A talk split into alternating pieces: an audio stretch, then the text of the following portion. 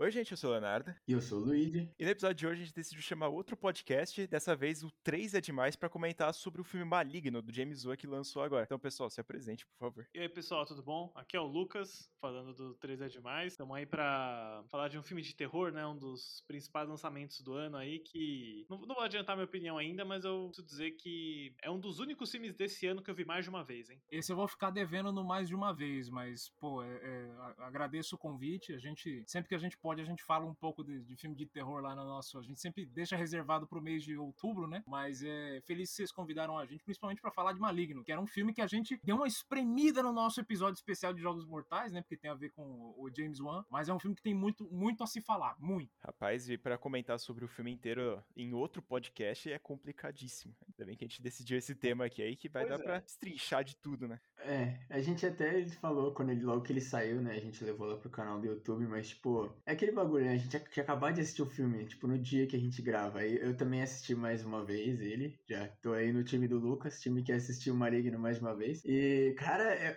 assim, eu até comentei com o Léo, né? Já vou começar a falar as coisas que no, no início, já na abertura ali, né? Eles mostram a cirurgia. E quando a gente assistiu a primeira vez, a gente não sacou isso, velho. E aí eu falei pra ela, falei, caralho, Léo, olha os detalhes, né? Os caras, tipo, desde o começo do filme eles já mostram que tem alguma coisa, só que a gente não tinha sacado.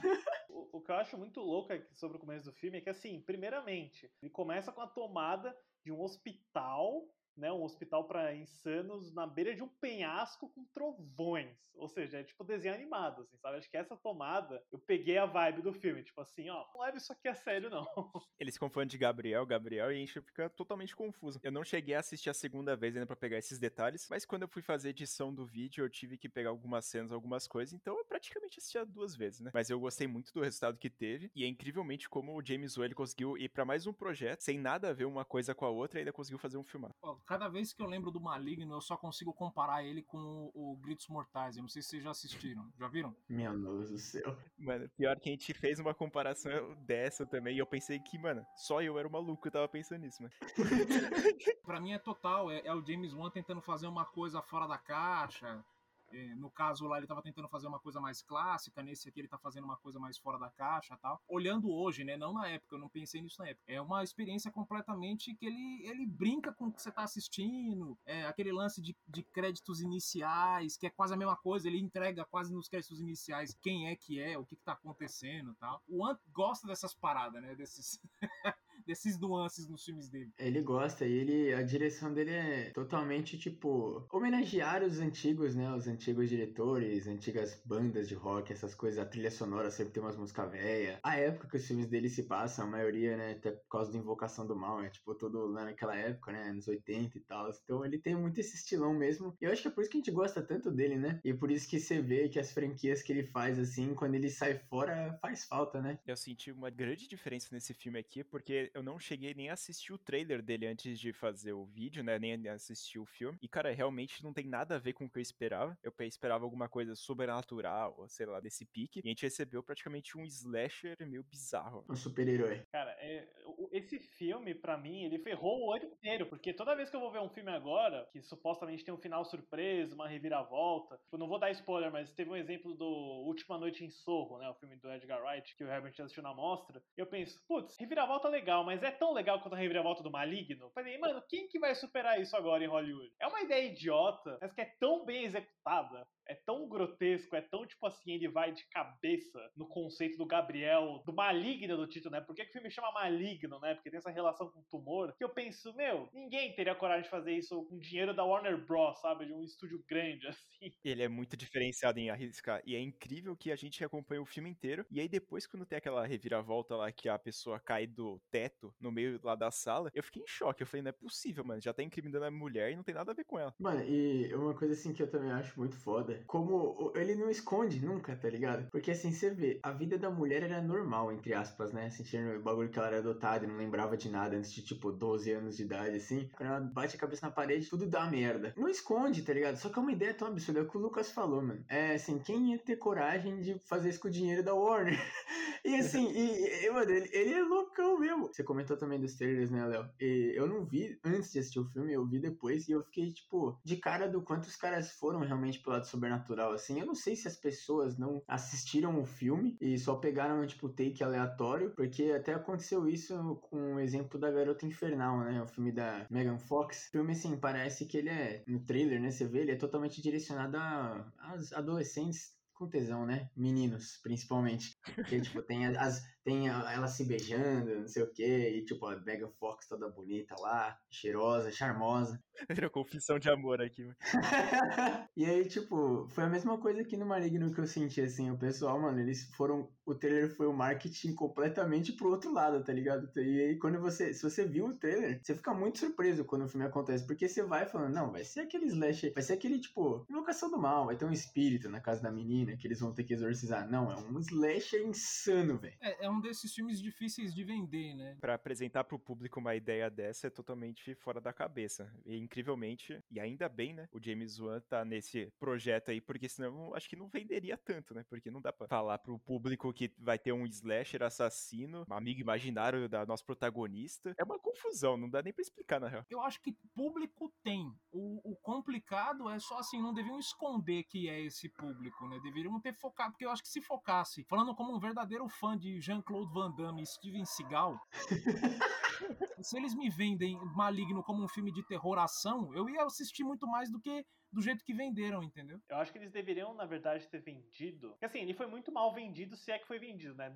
Pois é. 2021 foi um ano ruim pra Warner, por causa da HBO Max, né? Dos filmes saindo paralelamente. E muitos filmes só, né, foram jogados, né? Tipo assim, ah, o filme vai sair, assiste aí, uou. Eles venderam esse filme como se fosse só mais um terror, sabe? Um terror qualquer. Eu teria vendido no tipo assim, você não vai acreditar em qual é o final desse filme, sabe? Esse é um filme que, assim, eu acho que você pode jogar o hype lá em cima, do tipo, o que é o final? Ah, ninguém vai adivinhar que é um tumor inteligente que solta raio, né? Controla a eletricidade.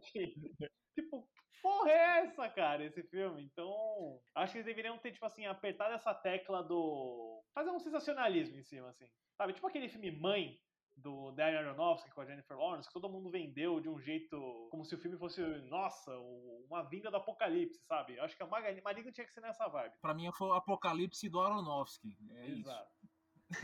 É a Bíblia inteira do Aronofsky. Mas, mas, olha, tem uma coisa dessa questão de marketing para mim que eu acho que é o marketing que mais ficou na minha cabeça. E eu só fui ver ele depois, o marketing, né? Que é o Professor Aloprado. Acho que todo mundo já assistiu o Professor Aloprado. Não do Ed Murphy, do Jerry Lewis. Ainda continua sendo maravilhoso. o trailer é literalmente assim. Ele mostra, né, os personagens tal. Aí o, o, próprio Jerry Lewis fala assim: Eu não me importo que você, de fazer um trailer para esse filme, só que eu vou mostrar para vocês o começo, aí mostra, né, ele como professor, não sei o quê. O final, ele ficando com a garota. Agora eu não vou mostrar para vocês o meio do filme. Ele fala isso no trailer. E aí você fala, pô, mas por que, que ele não vai mostrar o meio do. Porque aí tá a graça, né? Só que é aquela coisa, ele não vendeu como um filme de comédia, ele não vendeu como um filme de ação, ele não vendeu um filme como romance. Não, ele simplesmente falou: olha, eu tenho um novo filme saindo, só que eu vou te mostrar o começo, ó, tem umas piadas e vou te mostrar o final, tem romance. Agora o meio vai ficar surpresa. Vocês vão ter que ir no cinema assistir. Nunca mais eu vi uma coisa, uma brincadeira dessa, assim, né? Acho que tinha que ter. Tinha que ter rolado com o Maligno, assim, uma coisa meio. Já pega a menina que é inexpressiva, essa na, na Belly Wallace aí.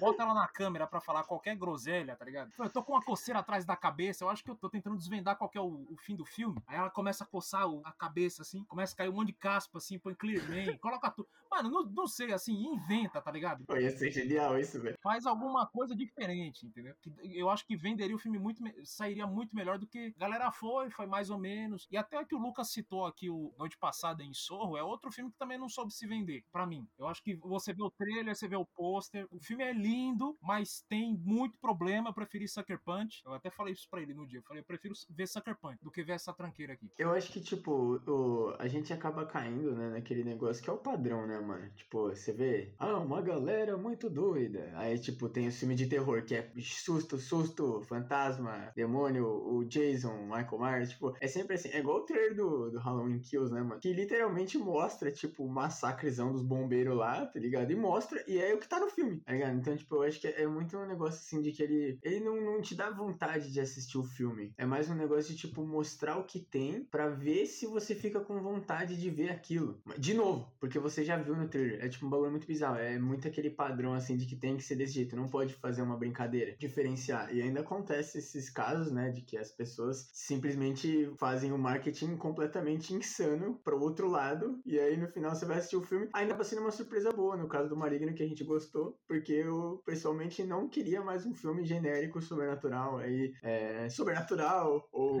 Invocação do Mal, é, tipo, o gosto, Maligno, mano, o que eu mais gostei mesmo foi isso, porque já dá para fazer os Vingadores do James Wan já, mano, se o casal Warren. É, então já dá pra fazer, mano, os Vingadores do James Wan, velho. Dá pra fazer o crossover Vingadores Ultimato ali. Já apresentaram a noiva, o barqueiro, vai ser um X épico. o Aquaman. E quem tem que unir eles é o Vin Diesel no último Caçador de Bruxas, cara. Ele tem que ser tipo o Nick Fury da coisa toda. E tem que rolar um My Horror Family. Tem que ter uma fala dessa. Família Monstros. A Julie Warren lá. Eu acho que o filme do Maligno, ele se vendeu totalmente. Eu acho que tá sendo correto, né? Tipo, ele se vendeu totalmente na imagem do James Wan. E foi o que foi feito, mas eu não sei se teve tanta relevância pro público, porque qualquer tranqueira que tá saindo no cinema tá falando que tem produção do James Wan e a gente viu o que dá, né? Maldição da Chorana tá aí pra provar isso. E eu acho que ele vendendo como produção, direção do James Wan, principalmente a direção, né? Que é o que ele faz a diferencial mesmo, não na produção. Eu acho que chamou um pessoal, mas não chamou tanto. E ainda mais eh, nesse período de pós pandemia não ajudou tanto também o filme. É verdade, mas eu acho que o que é interessante é a gente reparar como é raro hoje em dia você ver, tipo, diretores que você consegue vender o filme no nome dele, né? Tipo, a galera vai atrás de quem tá dirigindo. Tipo, o filme da Marvel, ninguém liga para quem dirige os filmes da Marvel, né? Eles vão atrás daquele selinho vermelho e branco em cima do título, só isso. Pode ser, tipo, a pior pessoa dirigindo, mas eles vão ver porque é da Marvel. Mas o James Wan é um desses caras, né? Tipo, assim como Christopher Nolan, talvez também, né? Assim, são caras que você vende, a marca é o nome deles, né? Então, tipo, mesmo que o James Wan, ele produza muita porcaria, né? Você vê que é um novo filme do James Wan, dirigido pelo James Wan, é um, é um cara que a galera sabe quem é assim. Eu acho isso muito bacana, porque eu acho que o Maligno é um, é um filme profundamente autoral para mim, sabe? Eu sinto que ele fez o que ele quis com a grana da Warner lá, sabe? É, é o que a gente chama de cheque em branco, né? Porque o James Wan fez Aquaman, um bilhão de dólares, tipo, é o filme que, né, fez um puta sucesso pra DC também. Então, depois daquele filme, o James Wan querer fazer um filme de terror menor, original, foi tipo assim: tá bom, James Wan, toma aí uns 40 milhões de dólares, faz o que você quiser, tá? Esse, esse é seu. Eu, eu sinto que ele fez um filme 100% da cabeça dele, sabe? Eu acho que, assim, é muito muito raro hoje em dia. No sistema comercial, claro. No cinema independente a gente tem muito disso ainda, até com a A24, né? Mas ver um filme desse, assim, no cinema é. Puta, é quase um milagre para mim. É aquele negócio, não tem como não acreditar no James Wan fazer um filme bom, porque o cara, ele fez, tipo, tendências do cinema. Ele fez Jogos Mortais, Sobrenatural e depois Invocação do Mal. Praticamente a tendência inteira do cinema de terror por muitas décadas até. Duas, né? Se você pensar, esse século foi basicamente filmes que o James Wan inventou. Ele é pois é. Foda. Ele e o, e o Liu Anel, né? É, ele e o Liu Anel. Ele começou o Torture Porn lá com Jogos Mortais, depois ele fez o Sobrenatural Invocação do Mal, tá ligado? Então, tipo, o terror tá sendo basicamente o que o James Wan inventa, a gente vai e faz um monte. Não, o que ele fez, né? Ele tem um toque muito bom para iniciar a franquia, né? Porque ele começa, ele nem se envolve tanto nos outros, mas assim, que ele começou se expandiu, né? O Invocação do Mal é o consegue rivalizar com o universo da Marvel hoje, eu acho, termos de consistência. Dinheiro também, né? Porque o investimento é muito pouco. Fico contente com esse horror, né, terror mais mainstream, principalmente que o James Wan faz, né, até porque se você ver, eu falei, né, que os Jogos Mortais é um torture porn, mas o que o James Wan dirigiu é bem tranquilo. Tem uma, o máximo que tem lá é o cara pegando fogo e o cara cortando a perna, tipo, é bem de levezinho. Depois que virou uma putaria. O cara sabe vender, ligado? Ele consegue pegar uma ideia muito doida e consegue fazer de um jeito que é simples, ele não é, não é tipo, diferenciado no sentido assim, mano, tá ligado? Ele não vai fazer aquele take que vai marcar a tua vida, mas, tipo, ele consegue transmitir ele tem aquele feeling de pegar aquela ideia maluca e conseguir fazer de um jeito que você curte e, e ainda dá, né, esse gancho aí de virar um monte de coisa. Cara, eu tenho que concordar muito com o Lucas, que é que eles largaram realmente na mão do James Wan pra ele fazer qualquer coisa com dinheiro, porque ele simplesmente fez a mesma coisa que ele fez com Gritos Mortais. Aqueles transição meio bizarra do olho da pessoa. Agora, tipo, esse aí que eu tinha comentado até no vídeo, que ele fez uma transição do tipo detetive, que a câmera vai lá para cima da casa da menina e vai gravando ela passando pelos quartos. Eu acho muito foda. Ele é muito diferenciado em questão disso. Ele, obviamente, ele não conseguiu fazer isso em Velozes Furiosos, Aquaman, mas esses filmes de terror, assim, que depende de tensão, ele é muito pica. A Aquaman, eu acho que ele conseguiu fazer muita coisa, viu? Eu não assisti, perdão. Cara, então assista Aquaman, que Aquaman é uma obra-prima do cinema americano do, da última década. Sensacional. Nem, nem tô sendo irônico, o Herbert sabe.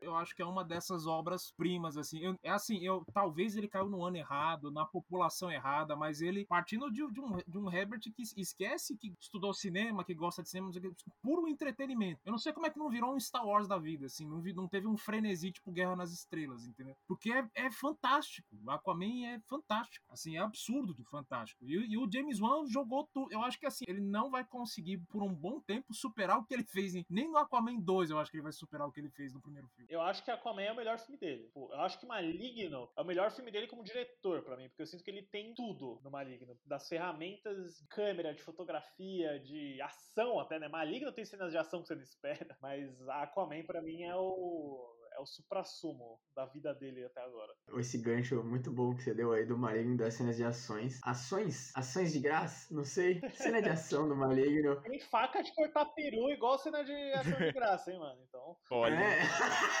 Nossa senhora. Acabou. Não, eu não vou superar isso, não. Mano, é, é bizarro, assim, porque é outra coisa que você não espera que vai acontecer. É insano e é, tipo, boa. Não é ruim, tá ligado? Ver o maluco quebrando o braço do cara com a cadeira lá e depois tacando a cadeira no cara. Mano, é até, tipo, até a parte cômica é sensacional, tá ligado? Na hora que, mano, na hora que o bicho joga a cadeira no cara, eu caguei de rir, velho. Sério. É muito bom. Eu achei muito engraçado. Na hora que a gente tava assistindo o filme Eu o Luigi, né? Que a gente assistiu em chamada. Aí começou, tipo, a, o bicho entrar, tipo, em subir na cama para matar a pessoa, e ele tava com os joelhão para fora, tipo, invertido. Eu falei, mano, que porra de bicho é esse, tá ligado?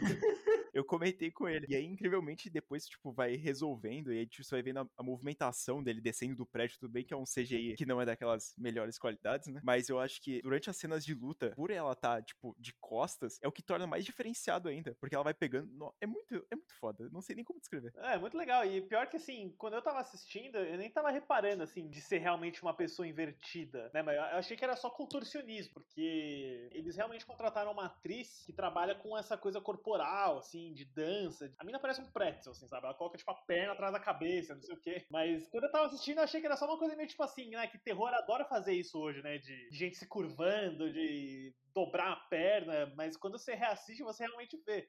É uma pessoa andando pra trás, né? Porque é, é a própria personagem do filme, né? Eu achei isso muito legal. Aquela perseguição, né? Que ele vai caindo lá do, da escada de incêndio. É, aquilo é bem inesperado mesmo. Eu gostei bastante daquilo. A primeira perseguição que tem deles, que é até o, o momento que você mais fica, mano, que porra de bicho é esse, velho? Porque é muito bizarro. A movimentação é, é um bagulho assim. É o que o falou, o CGI não é daquelas qualidades, mas mesmo assim você fica olhando e você fala, mano, que porra é essa, cara? Você fica, tipo, intrigado de entender o que tá acontecendo. E aí, na hora que eles estão. Ah, todas as cenas de ação, realmente, mano. Foi um filme, velho. Eu falar que, assim, a gente gosta do James Wan e tal, então, tipo, a gente tem um hypezinho, mas, velho, eu não tava dando muita coisa pra esse filme, não, e me surpreendeu demais, cara. Eu acho que pode ser, assim, top 3, pelo menos desse ano aqui, velho. Top 3 eu acho alto, Maligno é, top 3 é muito alto. Pra mim tá mais alto, hein? Rapaz. Ah, muito alto, muito alto. Pra mim, eu não sei se ele entra no top 3, na real, acho que entra com certeza, né? Não é possível, no mesmo ano de Espiral tem que entrar. Pior que eu gostei de Espiral, hein? ah, não, velho.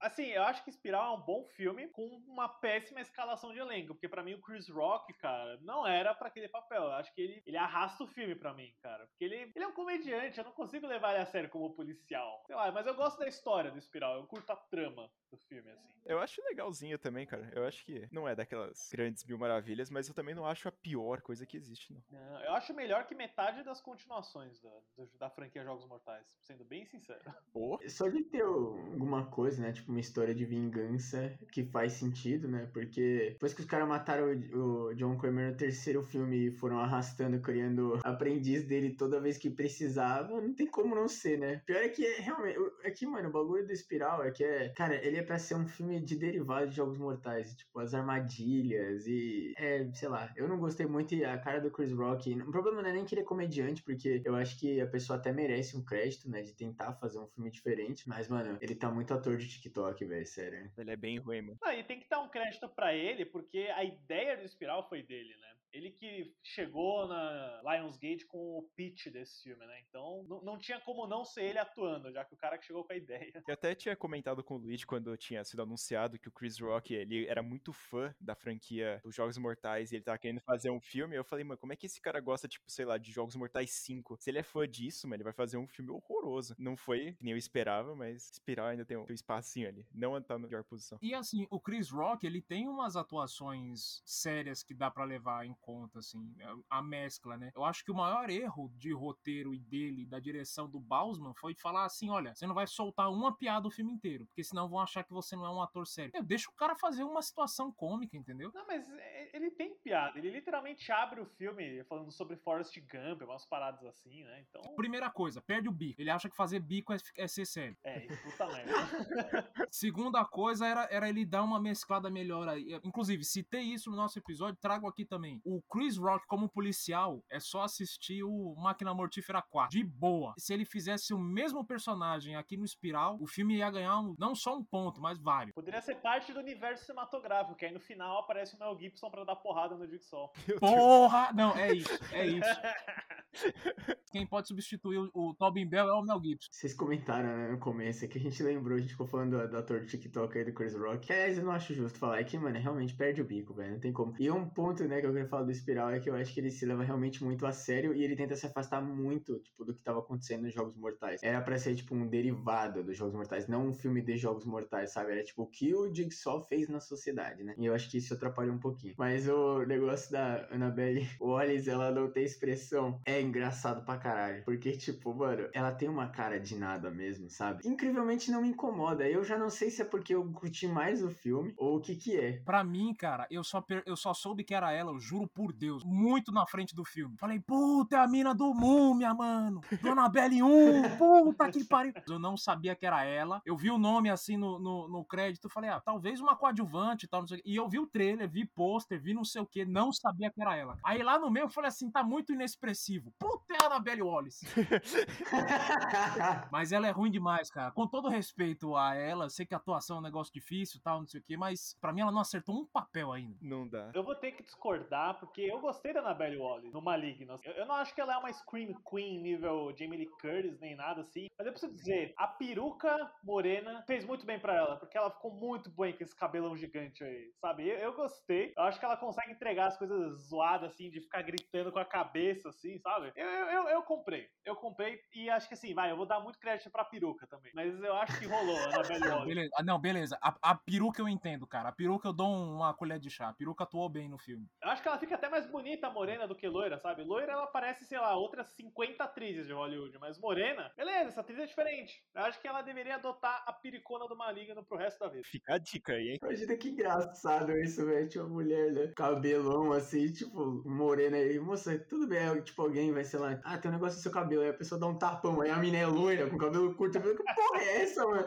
Vocês tinham até comentado do top 3 do ano, e cara, eu olhando aqui, eu tive que me render a lista, né, pra ver aqui. E realmente eu acho que ele tá no top 3. Tá batendo de frente com o Candyman. Ainda tem Rua do Medo, que eu gostei bastante. Pânico na Floresta, bateu de frente. Tá maluco? Porra, esse novo eu não vi, mas eu fiquei com vontade, cara. Assim, se você odeia tudo o que são os outros, você vai gostar dele. Talvez você goste. Agora, se você gosta do que os outros são, você vai odiar ele. Eu gosto do primeiro, cara. O primeiro eu tenho boas lembranças de locadora, assim. Alugar sem ninguém ver. Puta, eu vou Mano, ver. meu Deus, cara. A gente falou isso no episódio, tipo, foi um bagulho que, mano, é outro universo pensar nisso, né, mano? A gente, tipo, parece que é outra vida, tá ligado? Não parece que é normal pensar que a gente, tipo, alugou o filme em locadora. É muito diferente porque a gente vai fazer a recapitulação do Pânico na Floresta e a gente fala, como é que um filme desse fez sucesso, tá ligado? As continuações, essas coisas. E depois a gente vai vendo que o pessoal, eles realmente tem uma cultura, né, de ir buscar o filme, ver que é um, aquele proibidão, né? Tem até as capas do filme que é, tipo, sem censura, essas coisas que eu acho que é o que vendia e ainda continua vendendo. Eu nem sabia que tinha esse filme novo, pra ser sincero. Pânico na Floresta eu sei que tem vários, assim, mas eu não, eu não vi nenhum. Da lista que o Léo falou, eu só manjo o Candyman. Foi um que eu gostei bastante também. Eu acho que 2021 trouxe uns filmes legais aí de, horror. Tem algumas bombas aí junto. Tem um que eu assisti recentemente, que eu não sei se vocês, já, se vocês manjam aí, que é aquele do que o Scott Cooper dirigiu, com o Guilherme Del Toro produzindo, do molequinho na floresta, esqueci o nome. Espíritos Obscuros? Isso, esse aí. A gente precisa assistir esse ainda. A gente até viu que ele ia sair, que ele até uma adaptação de livro, né? Mas a gente tá devendo esse ainda. Tô devendo também, eu não vi ainda. Porque é um filme, assim, entrei sem a menor, não sabia absolutamente nada, não vi trailer, não sabia de quem tinha dirigido, só sabia que tinha o Del Toro, porque tava na. Quando eu fui comprar o ingresso, tava o nome do Del Toro do- do- quase maior que o tamanho do filme. Por isso que eu não lembro o nome do filme, eu lembro do nome do Del Toro. Esse aí é outro que não erra, né? Também. Puta que pariu, velho. Ah, erra pra caramba, cara. A forma da água é um- uma porra, cara. é Ah, horrível. mano, mas tipo, é que a questão é que, ah, sei lá, mano, é que é tipo, é, é aquele bagulho de que não, não, não, mas é a mesma coisa de James Wan. Põe o nome dele, vai vender. Aí, cara, dá a impressão de que o cara não erra, mas obviamente, né, todo mundo erra, não tem como, principalmente com cinema. Eu diria que o Guilherme Del Toro mais erra do que acerta, mas esse sou só eu. Não, mas veja, veja só, Círculo de Fogo 2, A Revolta, produzido por Guilherme Del Toro. Tá lá, é um grande sucesso do cinema americano. Mas é, é, o é que esse filme é divertido de assistir, mas não é bom não. Falando em Guilherme Del Toro, eu vou trazer uma curiosidade sensacional aqui, que a gente tinha feito um vídeo sobre histórias assustadoras para contar no escuro, e a gente foi procurar, tipo, ó, saber sobre a continuação, né? E aí quando eu fui buscar a notícia pra trazer sobre o segundo filme, eu tirei print da notícia, fui colocar no vídeo e eu percebi um negócio diferente. A notícia era do próprio Lucas aqui da conversa. Caramba, sério? De qual site? Cara, eu não lembro qual que era o site, mas eu, olhei e falei, caramba, mano, eu reconheci esse maluco. Talvez seja do meu passado no Observatório do Cinema. que Era onde eu fazia mais notícias. E aí eu achei muito curioso e, cara, só falar do Guilherme Del Toro rapidinho, porque Histórias Assustadoras pra Contar no Escuro é um filmaço. Eu gosto pra caralho desse filme. Acho divertido. Aquele negócio Stranger Things, como eu tinha comentado, que é jovens andando no meio da rua num período um pouco mais antigo e vendo um monstro por aí pra tentar atacar ele. E eu acho que funciona. Ah, essas crianças é carismático, pelo menos. Mas o História Assustadora pra mim é Goosebumps de adulto, ou tipo o Rua do Medo, tá ligado? O Rua do Medo, na verdade, é mais porque é do R.L. Stein, né? É total, total. Mas é o negócio, né, de as pessoas realmente morrerem. Não morre, né? Desaparece, vira, vira fadinha. Morre, né, gente? Engraçadinho. Vira barriga de monstro. Mano, mas recapitulando um pouquinho aqui, eu queria fazer uma pergunta pra vocês. Qual foi o momento do Maligno que vocês falaram, caralho, esse filme é top? Vocês lembram assim, ah, não precisa ser a cena, tipo, o momento, tipo, qual, qual ponto do filme que vocês tiveram essa cena? Tipo, foi na hora que introduziu o policial? Foi na hora que o monstro apareceu a primeira vez? Vocês lembram mais ou menos o que que deu o feeling de falar, caralho, esse filme aqui vai ser legal? Cara, eu, eu lembro que quando tocou aquela, aquele cover do Where's My Mind do Pixies, eu, eu achei aquilo assim, esse filme sabe que ele é brega. Isso eu gostei, mas, mas eu acho que assim, eu tava gostando do filme, eu tinha uma preocupação com um certo elemento, mas quando revelou o Gabriel, né, naquela cena do vídeo da menina, quando eu tive aquela imagem, foi transcendental pra mim. Eu falei, tipo, cacete, ele fez isso. Nossa, é é uma junção desses dois momentos aí. Essa cena é top, mano. Diga-se de passagem, dá um desespero do caralho, mas ok, né? Nossa. Tá, porque eu esperava uma coisa, né? Eu tinha já essa ideia de que assim, tá, Annabelle Wallis, ela tá por trás dessas paradas doidas aí. Mas achei que era tipo assim, sabe? Alguma coisa que tomava o controle da mente, etc. Não achei que tinha um tumor vivo na cabeça dela. Eu achei isso, tipo assim, doente, no melhor sentido possível, assim, sabe? Tipo, a pessoa que teve essa ideia realmente tem coisinha na cabeça, assim, sabe? É, é bizarro, né? Coisinha pequena, né? Uma pessoa. É, então. E você, Herbert? Qual foi o seu momento do maligno que explodiu sua cabeça, velho? Ah, ah, ah, ah.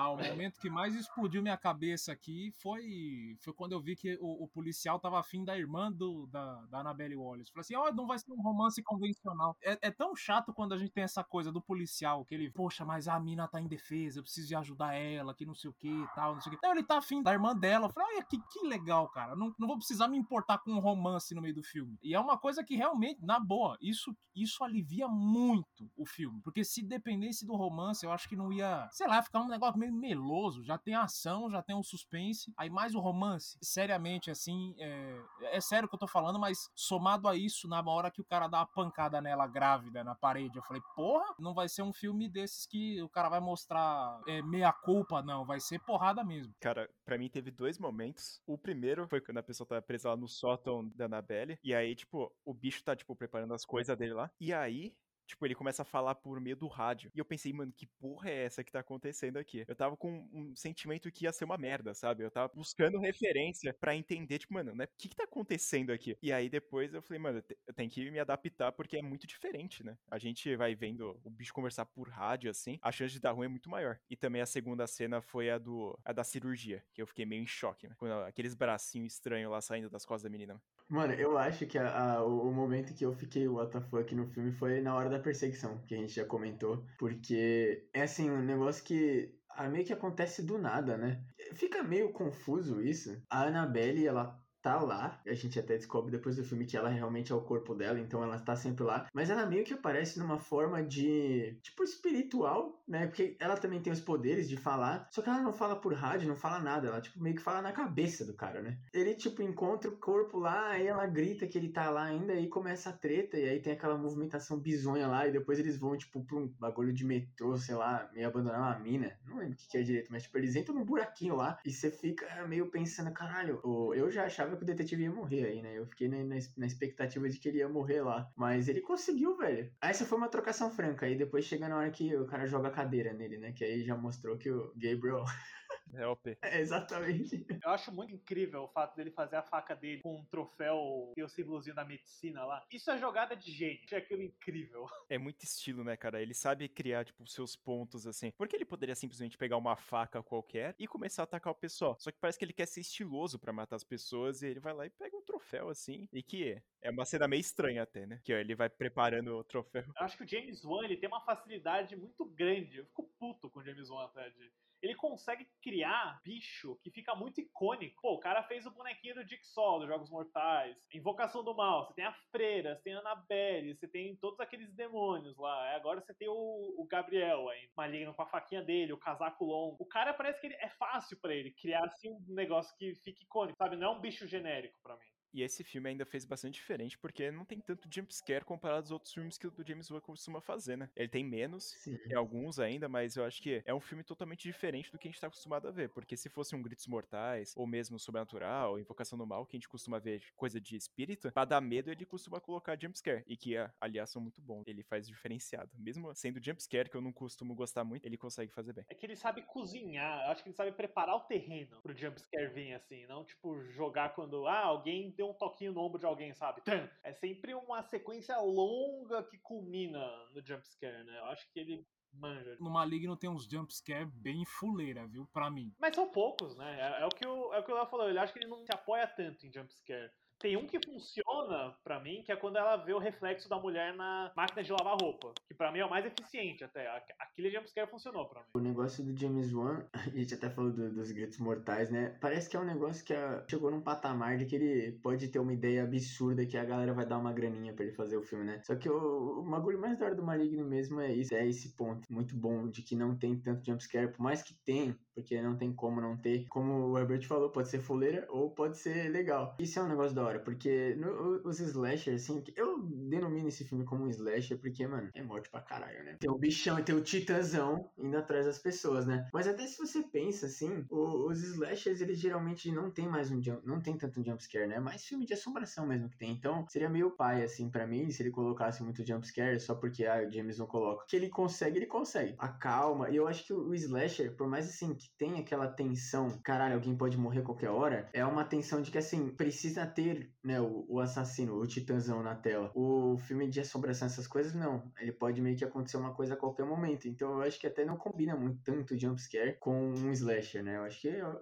eu não gosto de jumpscare, mas eu acho que combina muito mais com a parte de assombração mesmo. Você tinha pego o ponto de novo que tem o diretor que ele recebe o dinheiro mesmo, tipo, sendo um projeto mais bizarro assim. E é o próprio exemplo do Ari Aster, que ele fez dois filmes, os dois filmes dele foram um sucesso. E agora ele tá querendo fazer um filme, acho que de quatro horas, cinco horas, que misturava terror com comédia. Mano, pelo amor de Deus, alguém para esse maluco aí, mano. Não, eu, eu vou, ó, eu vou lá na A24, eu me comprometo a isso. Vou chegar assim e falar assim, Ari Aster, eu, eu vou, vou, fazer que nem, que nem fizeram com o, o Gareth Edwards no primeiro filme dele, Monstros. É, o produtor imprimiu, é sério, isso tem no making off, é, é, é, bizarro, mas é engraçadíssimo. O cara imprimiu duas A4, assim, 90 min e colou na parede, assim. Falou: esse é o seu limite.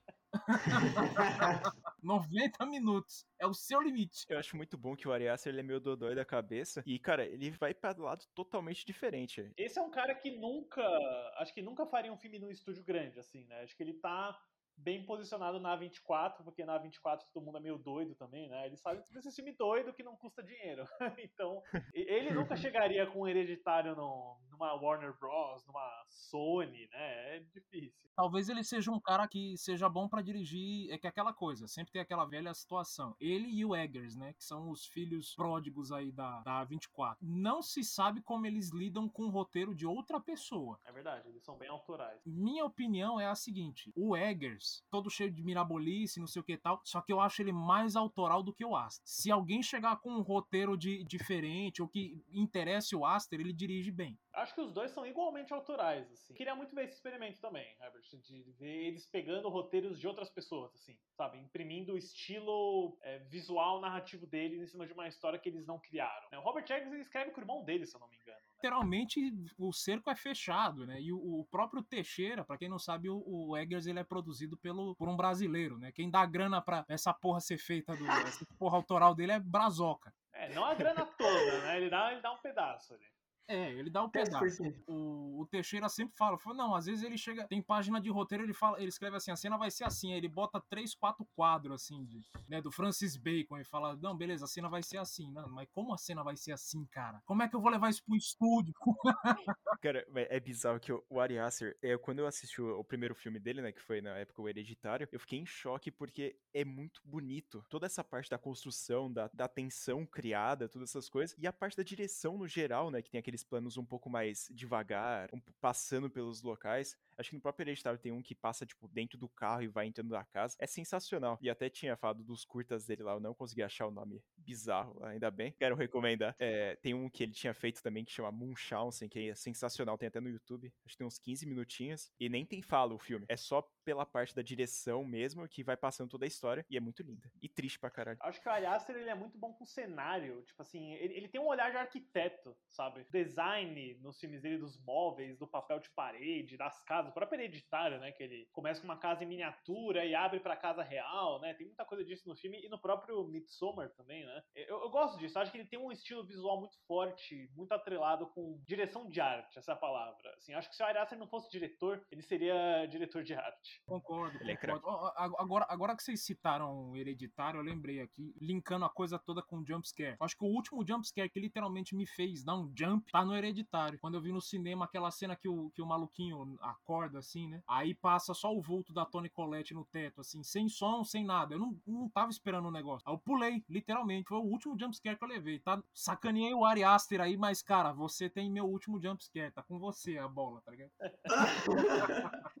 eu assisti logo o Hereditário na época que eu não tava conseguindo sentir mais medo de filme assim de terror. E aí quando eu comecei a ver o filme, eu fiquei em choque. Eu lembro que eu tinha largado tudo no meu celular, porque eu lembro que o pessoal tinha falado que era bom. Eu falei, beleza, vou largar tudo assim em volta de mim, eu vou prestar atenção total no filme. E quando essa cena do Herbert ele falou dela passando atrás, mano, eu fiquei cagado de medo. Porque ele não precisa daquela trilha sonora fudida pra te dar o susto. É simplesmente a mulher passando, eles falam, mano, pelo amor de Deus, olha para trás. E o cara não olha. E é isso que é o que dá mais medo, cara. Eu acho que esse foi um dos últimos filmes assim que eu parei assim uma hora eu falei, caralho, tá pesado. Cara, eu, eu comprei o Blu-ray desse filme, né? Tipo, importado. O Herbert que me passou o link até, né? E eu não assisti até hoje de novo, sabe? Porque eu tenho medo desse filme Hereditário. Eu acho um filme tremendamente perturbador. É o último filme de terror que eu vi que me deu esse impacto. Assim, de tipo, nossa, pesado. É, é um filme que ele tem um clima pesado, assim, sabe? Até pelo lance de ser sobre morte na família, do luto. É, é um filme que ele pega isso e adiciona o terror. E é tipo um milkshake de desgraça esse filme para mim, sabe? Então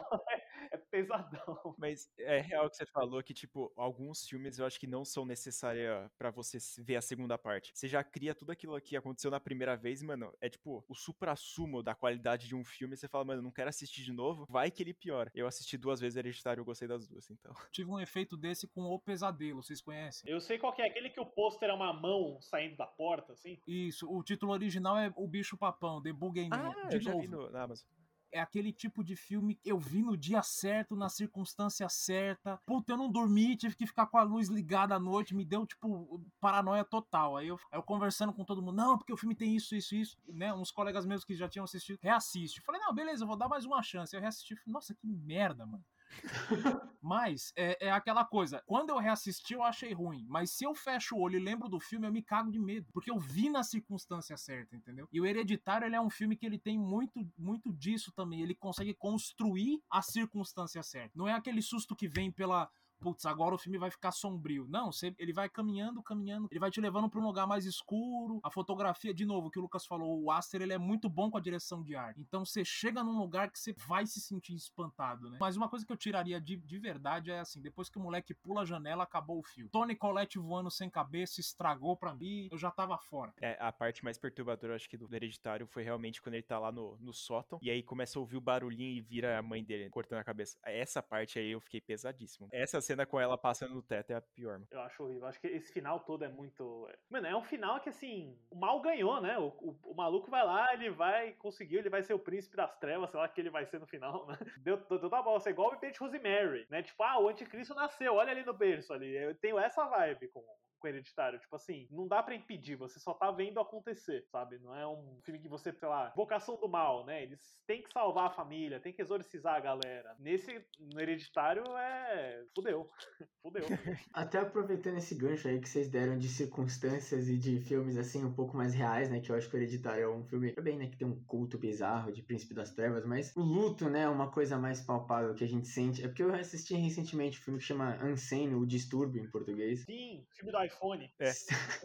e ele é um, assim, um terror tipo um pouco mais real, porque a, a mulher, né, ela sem querer se coloca numa clínica psiquiátrica e tal. E, mano, isso é um negócio que até aconteceu no Fuja também, que a gente já comentou aqui no podcast. Para mim, assim, tá perguntando para você já e já falando um pouquinho do meu. Eu acho, assim, juntando com o Jumpscare também, o filme, quando ele tem, é mais palpável acontecer. Tipo, isso é fugindo completamente do maligno, né? Porque o maligno não tem como acontecer.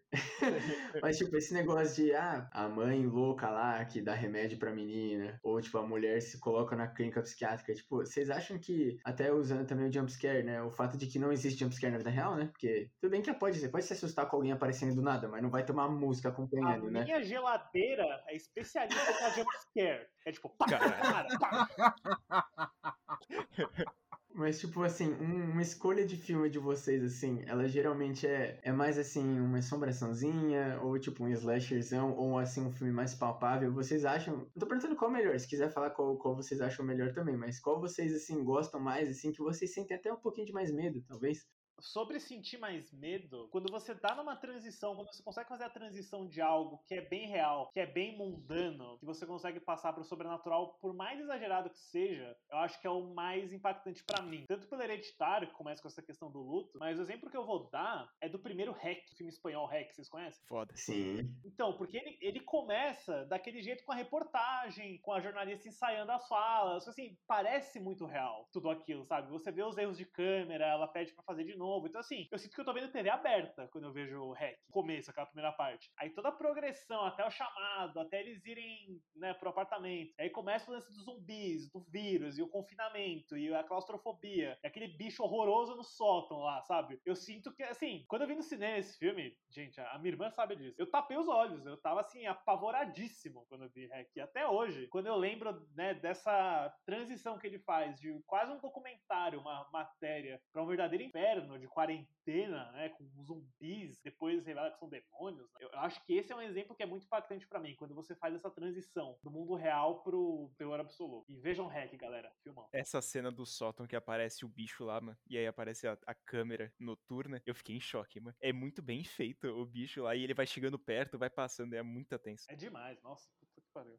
Eu acho que eu vou até responder a pergunta já do Luigi, e eu vou seguir praticamente na mesma linha do Lucas que ele falou. Que não, eu não vou falar que é o filme que eu mais me senti medo, mas é um filme que é muito imersivo, que eu já recomendei 50 vezes aqui pro pessoal assistir, que é O Último Exorcismo, que é um filme documentário. Eu gosto, hein, cara. Found footage documentário de um cara que ele é tipo um cara que faz exorcismo, só que ele é charlatão, ele não faz realmente, e ele vai lá, finge que faz o negócio e vai embora. E aí começa a dar ruim pra caralho. E aí você começa a acompanhar que o cara não é das maiores mentes humanas humanas, né? Ele é a Madre Teresa para, mas eu acho sensacional que a gente acompanha o descobrimento de toda aquela parte ali. Não vou dar muito spoiler, mas toda aquela parte do demônio aparecendo ali que dá muito medo. E ainda mais por ser found footage. E também um filme que eu, a gente já comentou aqui no podcast, que é A Vastidão da Noite. Também combina com o que eles falaram de ser alguma coisa mais situacional. Que eu lembro que eu parei tudo que eu tinha que fazer na minha vida, fui assistir o filme. E aí o filme não é exatamente só de terror. Mas tem uma cena que me pegou pra caralho, porque, mano, você tá imersivo ali, você quer saber o que vai acontecer. Acontece uma cena que não é. Não seria para dar medo, mas me deixou cagada. E é aquela parte de ser muito real. É tipo o pessoal andando, tipo, conversando, tendo problema de rádio, eles vão se encontrar e depois, no final das contas, tem a grande revelação. Eu gosto dessa progressão também. Eu não sou tão fã do filme, do Nova Zelândia da Noite, mas eu adoro é aquela parte de é de época também, né? Dessa coisa do rádio. Sim. O rádio é uma coisa tão legal que não tem mais hoje tão forte, né? E eu acho que o filme captura bem isso daí. É, a cena do carro que eu tava comentando, que, cara, é quando você tá ali, você fala, beleza, os caras estão procurando. Aí do nada os dois lá da frente do banco, eles meio que desmaiam, sei lá, eles olham meio estranho. E essa parte me cagou pra caralho. Esse Vastidão da Noite aí eu tô devendo assistir ainda, mas me parece ser muito legal, assim, diferente, né? Um filme diferente. Sim. Mas é, falando de filmes, eu não vou falar favoritos, porque assim, são filmes que eu tento não assistir. é, é, é, e, eu, e, é o que fazem para mim, eu acho que o, o, efeito do o trabalho bem feito. O maior filme de terror que eu já assisti, eu não cito sequer o nome, eu não vou citar o nome. É, eu sei qual que é. É, você sabe qual que é. Eu não gosto de lembrar, não falo, não... literalmente eu exorcizei ele da minha vida, assim. Eu acho que é um filme é, é, sério, assim, ele me dá. Ele, é, ele, é, ele tem tantos vínculos com realidade e o que pode de fato acontecer. E me pegou numa época em que eu tava me descobrindo como pessoa que eu falei, não, não, não, não. Então, até hoje eu Fala me livro. Fala o nome de... do filme, Herbert. Fala o nome não, do não. filme. Os ouvintes estão curiosos, então eu vou falar. O que eu posso falar é assim, não, deixa até um gosto pros ouvintes aí, se eles quiserem é, pesquisar. É, é, dirigido pelo mesmo diretor do Doutor Estranho e tem a menina do Dexter. É isso. Se virem aí para achar o filme. Ninguém fala o nome do filme, pelo amor de Deus. Esquece. esquece, esquece. Joga longe. É assim, quem quiser assistir, tenta ver numa igreja, entendeu? Vai ser um mar de rosas. Caramba! O filme é tão amaldiçoado assim. Não, é, é, aquela coisa. A galera fala que o demônio tá no, no filme do Exorcista, né? De 74. Eu falo que não, tá nesse. Ele tá mesmo. Tá, tá na cada cópia de DVD e streaming é, tem um pedacinho, tem um Orcux do capiroto na, no, na, na Cara, cópia tem... do filme. Não, eu vou falar pra galera. A gente já falou desse filme no podcast com outro convidado. Então eu aí, vou deixar aí pra galera. pronto. E o outro que eu tento não, não assistir, mas eu não tenho tanto, tanto medo de falar, porque é bem comum, né? O primeiro primeiro o, os estranhos. Porque oh, nice. passei, eu não, não vou falar, nossa, passei por aquilo, mas quando eu era moleque, tinha 5, 6 anos de idade, invadiram minha casa, mano, e eu tava sozinho na sala. E aí, pô, você tá lá vendo televisão, daqui a pouco tem três cabeças estranhas na sua sala falando assim: o, o, o baixinho, você tá sozinho em casa? E eu me travei, me mijei nas calças, pô. E aí, quando eu fui ver o filme e o filme era sobre isso, eu. Ai, meu Deus! Fizeram um filme sobre isso. E aí, para mim, tem muita memória afetiva, assim. Ó, memória afetiva, né? Nem essa palavra, né? Nem afetiva. memória desafetiva, no caso. É o contrário, né? É, é, trauma, eu diria. Mas, mas é sério, é um filme que, assim, eu acho que ele interpreta muito bem, falando com experiência de quem. Meu, você olha pra direita, tá, sua vida tá normal, você olha pra esquerda, pode ser o fim do, do seu último dia vivo, assim. É, eu acho que esse primeiro Os Estranhos com a Liv Tyler aí é foda nisso. Sabe trabalhar muito bem e os sustos não tem jumpscare não tem música, não tem trilha. O, o filme é um filme sem trilha sonora. É muito interessante para quem quiser assistir aí também. Fica essa minha recomendação desses dois filmes. Outro que você não disse o nome, né? Então. Exatamente, mas é, o pessoal sabe, o pessoal sabe. É. Filmes de invasão domiciliar com certeza pegam bem, assim, na questão de ter medo de que é muito real. Mas eu vou. Cara, eu vou ter que contar, né? Pra galera, assim, que acompanha eu e o Léo aí na, na fora da, daqui do canal, a gente fazia um negócio que chamava Modo Terça lá com o irmão do Léo. Nosso último episódio foi sobre fobias, né, gente? E aí eu decidi revelar que eu tenho medo de boneco. Já dá pra pensar. Faz parte. Quem que acabou com a minha vida, né? É um slasher, né, assim, que por sinal eu amo. Agora que eu sou um adulto, né, eu tô acostumado. Eu sempre fui acostumado, minha mãe sempre né, assistiu muito filme de terror comigo, mas, tipo, agora eu sou um adulto, não me afeta tanto, né, mas, tipo, ainda dá um desespero, assim, de, de ver os meus bonequinhos aqui olhar para mim, mas o Chuck, velho, o Chuck sempre me pegou bem assim, porque eu odeio o boneco, tipo, é medo mesmo, real. Eu odeio. Eu, eu tenho uns bonequinhos, tipo, o Luigi, né, obviamente. Tenho o XLR8 do Ben 10 aqui, mas, mano, às vezes dá, um, dá uns cagaços assim dos bonequinhos olhar para você, né? E o Chuck, mano, o boneco assassino, então não tem nem como, né? É um medo assim irracional, tá ligado? Agora, um, medo mais racional, assim, com certeza seria um desses que eu comentei, né? Tipo, talvez o Fuja, ou o Distúrbio, ou Relíquia Macabra também, que a gente comentou, que não é muito um medo, mas é tipo um negócio que pega bastante, assim. É, a gente, o Lute comentou lá do modo terça, para vocês que estão querendo saber, né, um pouco mais para assistir, é o A mais B Podcast, a gente fazia parte lá para fazer umas lives de terça-feira, tá tudo gravado lá no canal, e também, inclusive, o 3 é Demais já participou lá de uma entrevista que o meu irmão fez, então caso você tenha interesse para saber um pouco mais sobre o canal deles, dá uma olhada lá no A mais B Podcast, que tá tudo lá. Ô Luigi, uma curiosidade, você gostou do remake do Brinquedo Assassino? Cara, vou falar pra você. Se não tivesse o nome do Chuck, eu gostaria muito mais, velho. Eu acho meio absurdo que o mundo inteiro é conectado a Bluetooth, né? E o Chuck consegue controlar o Bluetooth. Eu acho isso meio pá. Mas, mano, eu acho que foi efetivo, assim, pra trazer pra galera nova. Tipo, ser uma nova geração. Mas eu acho que é mais as coisas do bastidores, assim, é um negócio que me incomoda. Mas como um filme assim, eu não acho ele péssimo. É que eu também não gosto muito de remake, essas coisas. Então ele já é. São muitas coisas que me afastam do filme. Mas eu não acho ele de todo ruim, não. Cara, eu vou ser polêmico. Acho que o Herbert concorda comigo. Mas eu achei o melhor filme do Chuck. É o melhor. Jamais. Gostei muito. Nunca será. Cara, é que eu sou muito fã da, dos novos filmes do Chuck. Não é o remake, né? Mas o, a Maldição de Chuck e o Culto de Chuck, eu acho que são meus filmes favoritos da franquia inteira. Sei lá, o remake eu achei legalzinho. Eu não achei nada espetacular, mas eu acho que. Não sei, não parece ser o Chuck. Mas levando em conta ser o Chuck e por eu gostar bastante de remake, eu achei esse filme até ok, né? É o Ying Yang, mano. Vocês também da série do Chuck, que todo mundo tá falando que tá mal legal. Tamo assistindo. A gente assistiu os três primeiros episódios e tá maravilhoso, velho. É muito bom mesmo, cara. É, parece que é um filme estendido do Chuck, só que do, do tempo bom dele, tá ligado? Eles não tentaram inventar alguma coisa pra, tipo, fazer um filler de uma hora e meia. É realmente é, mostrando alguma coisa nova. Ele é continuação do culto mesmo, então, a série. É, continua tudo, o original. Mas na verdade ele, ele continua toda a história do Chuck do Don Mancini, né? Que não é do remake, ele é uma história contínua. O Glenn, Glenn existe, tudo existe. Glenn tá existe, meu Deus. O Glenn existe, ele menciona o Glenn na série, é muito Cara. legal, muito fofo. Esperamos que ele apareça ainda. Ele é um pai que apoia, ele é, ele é aliado LGBT, velho. O Chuck é bravo demais, né? O que eu acho muito louco do Chuck é que ele tá seguindo a mesma história desde o primeiro filme, né? Dos anos 80. Tipo, é- não teve nenhum retcon, nenhum reboot, só o remake, né? Mas o- ele é continuação do primeiro filme ainda. Também por ser um boneco que é, é tipo o Jason, que ele revive em qualquer momento e quando ele quer, ele vai ter filme infinito. E a história vai continuar a mesma. Mas eu acho muito legal que a mesma história do Andy conseguiu manter até o culto de Chuck. E até agora, na série também tá mantendo ainda. Não exatamente sobre o Andy, mas é, o Andy aparece. Na, na série a gente não sabe ainda. No filme, nos filmes É. ele aparece, né? Na Ele é série ele não apareceu ainda. Então, ele- é, ele é sempre mencionado porque ele é o começo do Chuck, né, mano? O- Uma outra uma coisa assim, nossa, voltando, né? Voltando pro Maligno. que eu, eu fiquei até bem surpreso, assim, foi com o Gore, né? Como a gente já comentou, é um slasher muito insano. É uma outra coisa que eu fiquei meio surpreso, porque é aquele negócio, botar o nome do James Wan, da Warner, é o filme acaba naturalmente ficando um pouco mainstream, né? E eu fiquei feliz que eles, tipo, não, não tiveram medo, não, mano. O que vocês acham do Gore desse filme? Tipo, vocês acham que ele é top? Vocês acham que é legal? Vocês acham que é muito forçado? Obviamente, né, aquelas... Tem um momento ali, né, na, na delegacia que começa a voar muito sangue, né? Mas a gente... Mas, tipo, tirando isso... Eu gostei do Gore, acho que principalmente naquela cena da prisão, né? Quando ela tá na cela com as outras detentas. Eu acho bem legal. Acabei de xingar Lucas, caralho. Eu já vi algo parecido em Motoqueiro Fantasma. Não vou falar nada, hein? Vou só deixar essa. Rapaz. Nicolas Cage tem mais latitude que Annabelle Warren. Não, aquela cena da transformação é outro nível. Aquilo lá. Respeito o Nicolas Cage, velho. Nicolas Cage tem história. Eu achei que o Gore ele serviu a história assim. Eu acho que não, não ficou deslocado, não foi além nem abaixo. Eu acho que assim, chef's kiss, sabe? Não, não precisava de muito mais Gore. Pra mim foi tipo, na medida e foi marcante o que eu vi ali. Eu acho que a mais marcante realmente foi aquela da, da cela, que ele tinha comentado que aparece o rosto do Voldemort na cabeça dela lá.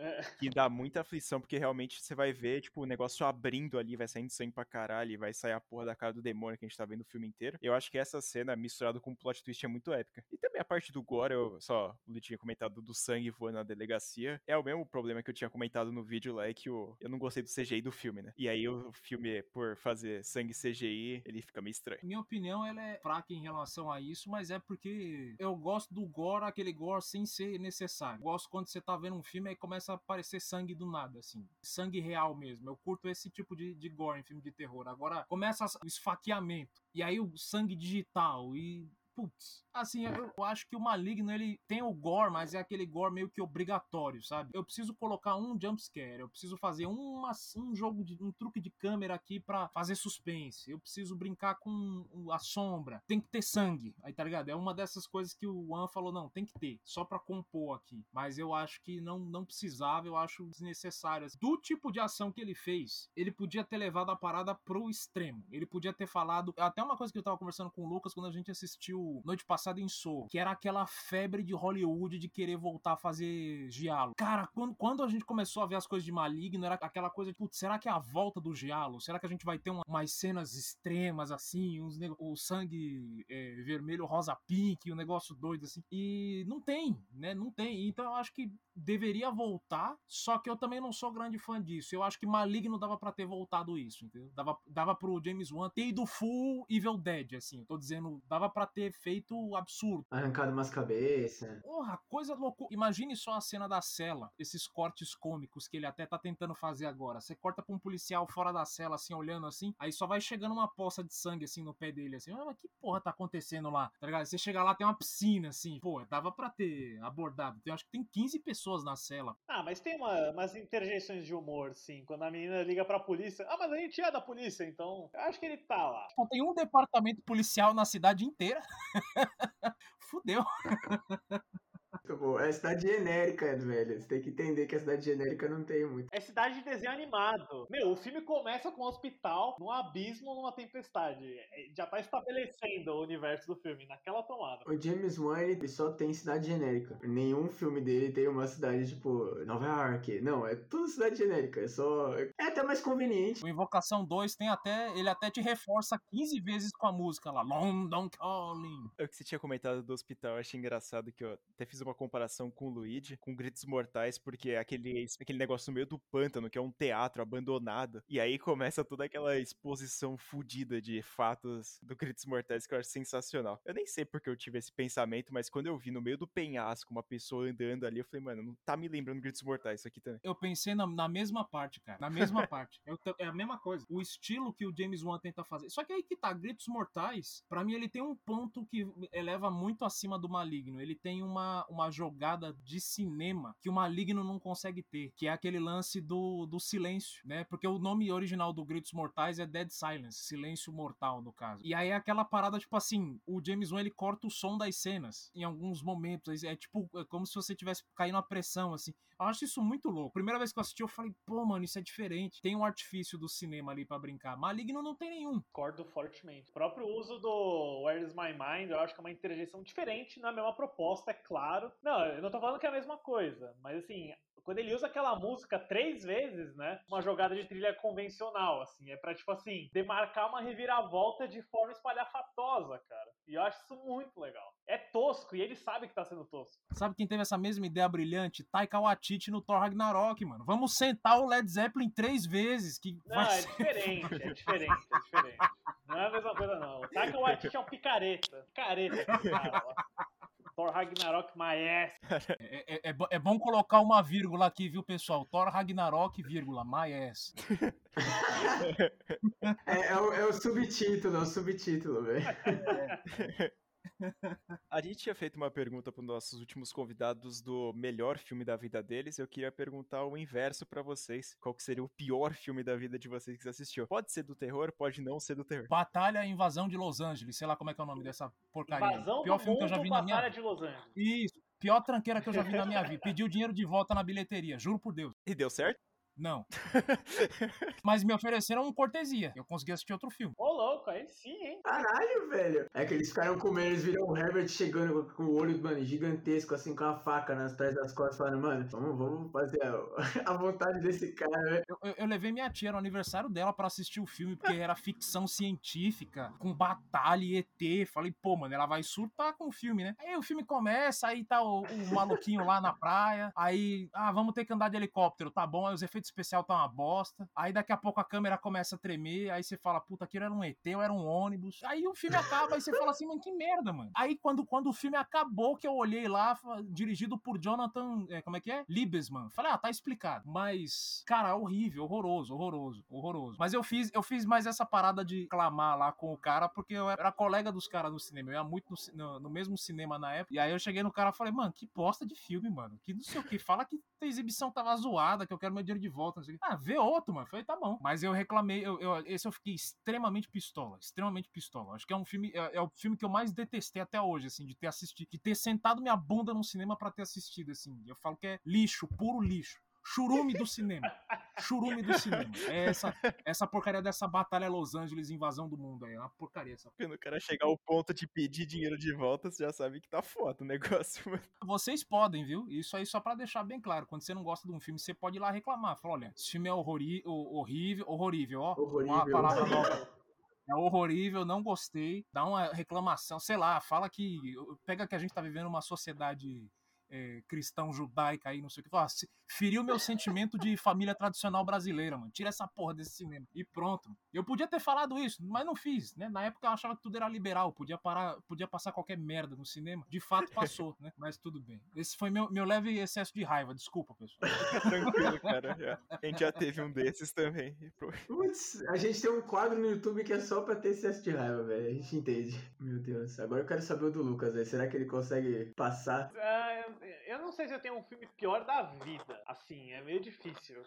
Mas eu, tô, eu lembrei de um aqui que foi uma das piores experiências. Foi um filme que acabou a sessão, eu fiquei puto também. Inclusive é no mesmo ano do Invasão do Mundo aí. E é de um diretor que eu sei que o Herbert gosta. Mas assim, Herbert, acho que nem você, nem ninguém conseguiria defender esse filme. Que, né, foi lançado na data cabalística, com o mesmo título do filme, que é 11 do 11 do 11. Vê se vocês viram esse filme já. Eu lembro na época que tinha lançado, eu lembro que tinha ido pro cinema. Eu não assisti, felizmente. É um filme que parece que fizeram no dia 10, para lançar no dia 11. Porque. Puta merda. Que filme ruim, que história horrível, que, assim, esse filme maneiro que eu fiquei tão puto, que eu, tipo, acabou a sessão, eu fui pra casa, assim. E eu tava, tipo, com um grupo de amigos, aí eu fui pra casa. Eu falei, tipo, ah, não, não, esquece, gente, tchau. Eu fui embora. Eu tava, tava puto, eu fiquei muito puto com esse filme. Porque, nossa, a história era sobre um cara, né, um escritor que ele tá investigando uma maldição envolvida no dia 11 do 11, que eu vai abrir um círculo do inferno. Nossa, meu, que merda de filme. É um filme do Darren Lynn Bausman, que dirigiu Espiral. Ó, a gente fez o um círculo aí. A gente fez a espiral de volta espiral. Mas assim, que, que vergonha de ter feito esse filme, sério. Eu acho um dos piores filmes de terror que eu já vi, sem sombra de dúvida. Cara, para complementar sua informação de pior filme que tentou surfar no hype, é o filme A Forca. Não sei se já assistiram. Que é o do desafio do Charlie Charlie. Outro filme horrível, cara. Nossa, esse é tenso. Esse é difícil. Esse é difícil mesmo. Tem, a, tem o 2 até agora, né? Até... Eu assisti o 2 já. Putz, e aí? É pior que o 1? Não, não, não me fala. Tem youtuber. Eu quero assistir. O 2 eu quero assistir. O 2 ele tem no Prime Video, mano. Não, mas ó, ó só, só um, um, leve parênteses aqui, porque eu, eu preciso fazer um parênteses com esse 1111 aí, Lu. Se vocês entrarem no, no, no Instagram do Darlene E olharem a foto que ele postou do 111111, tem um texto gigante lá, um textão mesmo, assim, né, daqueles que você manda quando você vai. Terminou o relacionamento. Só que no sentido de engatar um relacionamento. É, elogiando esse filme, cara. E é muito louco, e é sobre, sobre a experiência da, do que o cara teve quando ele viu o filme, que aí quando o filme acabou, o cinema não, não, tipo, não ligou as luzes, e aí quando ele finalmente conseguiu ligar o celular já era 11 11 da noite, do dia 11 11 do 11. Não, e é tipo uma história louca, assim, e o filme deu toda uma, né, puta, o que que é uma experiência cinematográfica, tal, não sei o que. O Darren até hoje não me respondeu. Que cuzão. Desumilde. Mas tá lá meu textão lá e minha, minha defesa aqui, que puta, acho que a experiência que eu mais lembro até hoje que eu tive no cinema foi quando o 11-11 acabou no dia 11-11 do 11, fecharam o cinema da Lapa, eu fiquei preso dentro do cinema da Lapa junto com o cara da limpeza às 11 e 11 da noite. Eu, cara, foi a melhor experiência cinematográfica que eu já tive. Eu concordo que o filme é meio mais ou menos, o filme é ruim pra cacete, mais ou menos é um elogio. Herbert, se eu for no banheiro agora fazer o número 2, eu faço um mais ou menos. 11 com 11 é ruim. Você faz um 02, 02, 02. Nossa. Tá escatológico o nível agora, meu Deus. Que doloroso. Ai, meu Deus do céu. É, pois é, pois é. Não, mas eu precisei fazer essa defesa aí. Mas eu, mas eu entendo, Lucas, eu entendo. É, cara, eu não sei se eu vou responder por mim ou pelo Luigi também junto. Eu acho que sim, provavelmente. A gente assistiu junto um filme que chama MTV A Estrada Assombrada. Puta que o pariu do Amazon, do Amazon Prime. Isso. Puta da loirinha e o tiozão. Nossa, eu vi essa merda, mano. Esse filme aqui vai ser o motivo do meu suicídio, velho. Quando eu estiver na beira do precipício, eu vou lembrar que eu assisti esse filme e eu vou seguir em frente, velho, e pular, cara. É sério. Não é brincadeira. Pode falar, né? Eu não, vou, não precisa nem falar mais nada. Mano, é, é doloroso, porque a gente foi assistir, o Luigi falou assim, mano, Léo, escolhe um filme aí, tá ligado? É bem ruim pra assistir. Eu tenho uma tara, eu tenho que admitir, né? Eu não, não vou botar a culpa em outras pessoas, que, mano, eu gosto de assistir filme ruim, tipo, do nada, assim. Tamo junto, Léo. Exato, eu fui assistir é, uma semana atrás, eu fui assistir o culto de MTV. Eu gosto de sofrer. E aí, quando eu fui, eu olhei pra capa do MTV, a estrada assombrada, eu falei, mano, esse aqui parece muito bagaceira. Só que aí, quando eu fui assistir com o Luigi, era mais bagaceira ainda. A história é um total nada. Eu não sei explicar. Tem até um vídeo no canal que a gente fica passando raiva lá, começando a. Meu coração tá palpitando aqui. Acho que eu tenho um infarto. Calma, cara, calma, relaxa. Continue repetindo a você mesmo. É só um filme. É só um É. filme. É só um filme. Não passou a ser só mais um filme na minha vida. Lembra da cena do maluco filmando a loirinha na cama, cara. A loirinha acordando de manhã. É a única cena boa desse filme aí. Não, não é. Ela levanta, ela entra no banheiro, ela senta pra mijar. Aí tem tipo um demônio que aparece e corta, mano. Eu não sei. Ai, senhor, eu vou, vou desmaiar aqui. Eu tô falando, velho. Vocês acharam que era exagero o que eu falei? Não é. Vai ser o motivo, mano. É a minha décima terceira razão, velho. Meu Deus do céu.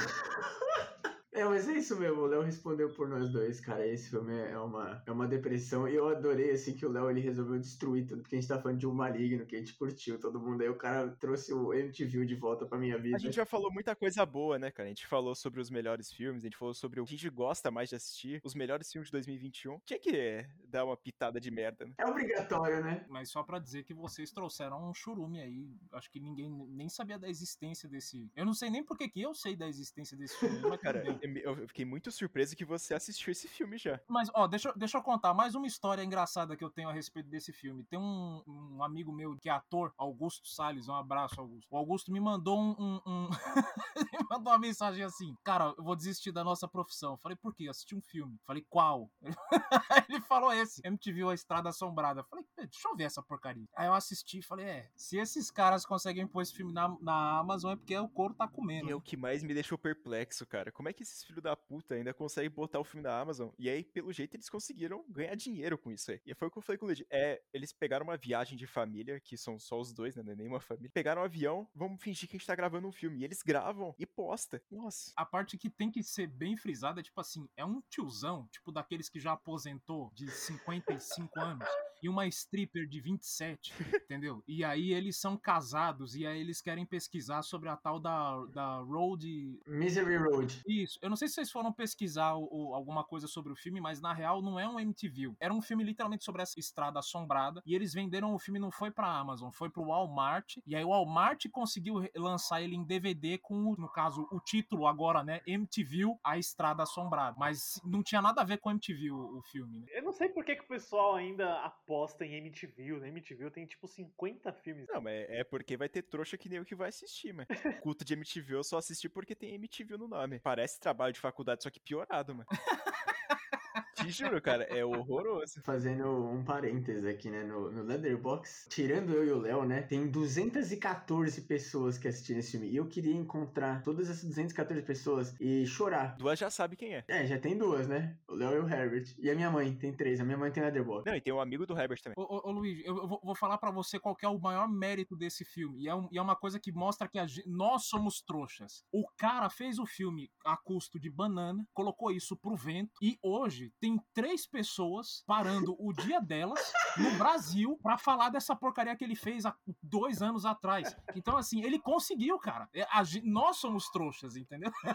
Nossa, mas é, cara. Velho, eu falo, falando a verdade, assim, tipo, eu amo terror, né, gente? Mas tem, tem bastante filme, assim, principalmente quando, quando os slashers estouraram o terror lá nos anos 80, que tem muito filme que o pensamento é esse, velho. É tipo assim, eu sou o trouxa de estar assistindo isso aqui. É, o sentimento é exatamente isso, velho. É, eu, só pra deixar o, o parênteses também, o MTV, o culto de MTV, na verdade, ele foi assistido no Letterboxd por 30 pessoas, 29 né, sem contar eu. Então eu tô me sentindo muito mais selecionado, assim, na minha vida agora, por ter assistido essa praga aqui. Eu vou deixar uma, uma sugestão final aqui de, já que a gente tá falando de Amazon aí e as coisas que dá para encontrar lá dentro, tem um terror brasileiro chamado A Gruta, não sei se vocês assistiram. É uma aposta que fizeram, um maluco fez aí, é, é, né, conseguiu a Carolina Ferraz, que tá apresentando, era uma atriz, agora tá apresentando programa na Record, esses de domingo, assim, de notícia e tal, que ela faz uma freira, aí tem uma galera que fica presa numa caverna e um deles sobrevive e só que ele tá possuído. Só que o filme é meio atemporal, é, não é atemporal, ele não é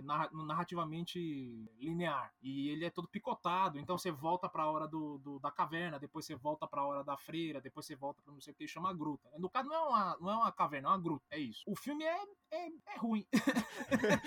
é ruim. Só que, só que aí que tá, a coisa, a, é, fica a recomendação, porque assim, é um cara que fez o filme do nada, do zero, tentou fazer uma parada diferente, de terror tal, colocou o filme lá na Amazon, praticamente ninguém assistiu, teve a prepotência de ir no, na, na, nos jornais falar, eu sabia que o filme ia fracassar, porque aqui no Brasil a gente nunca faz terror, já deixando bem claro que ele nunca assistiu um filme do Zé do Caixão na vida dele. Tá aí fazendo o segundo filme dele agora, e vai terminar o segundo filme dele aí com um elenco barra pesada aí, é, a Débora Nascimento, mais não sei quem, enfim, o cara tá no segundo filme dele. Então é um cara que tá que a gente tem que ficar de olho aí, entendeu? Então fica aí minha recomendação. Eu não queria falar nenhum tipo de baixaria, mas eu acabei de entrar aqui no site da Amazon pra ver, né? E a capa parece um filme pornô. Mas eu vou adicionar aqui na lista. Eu vou ter que assistir, né, cara? Agora.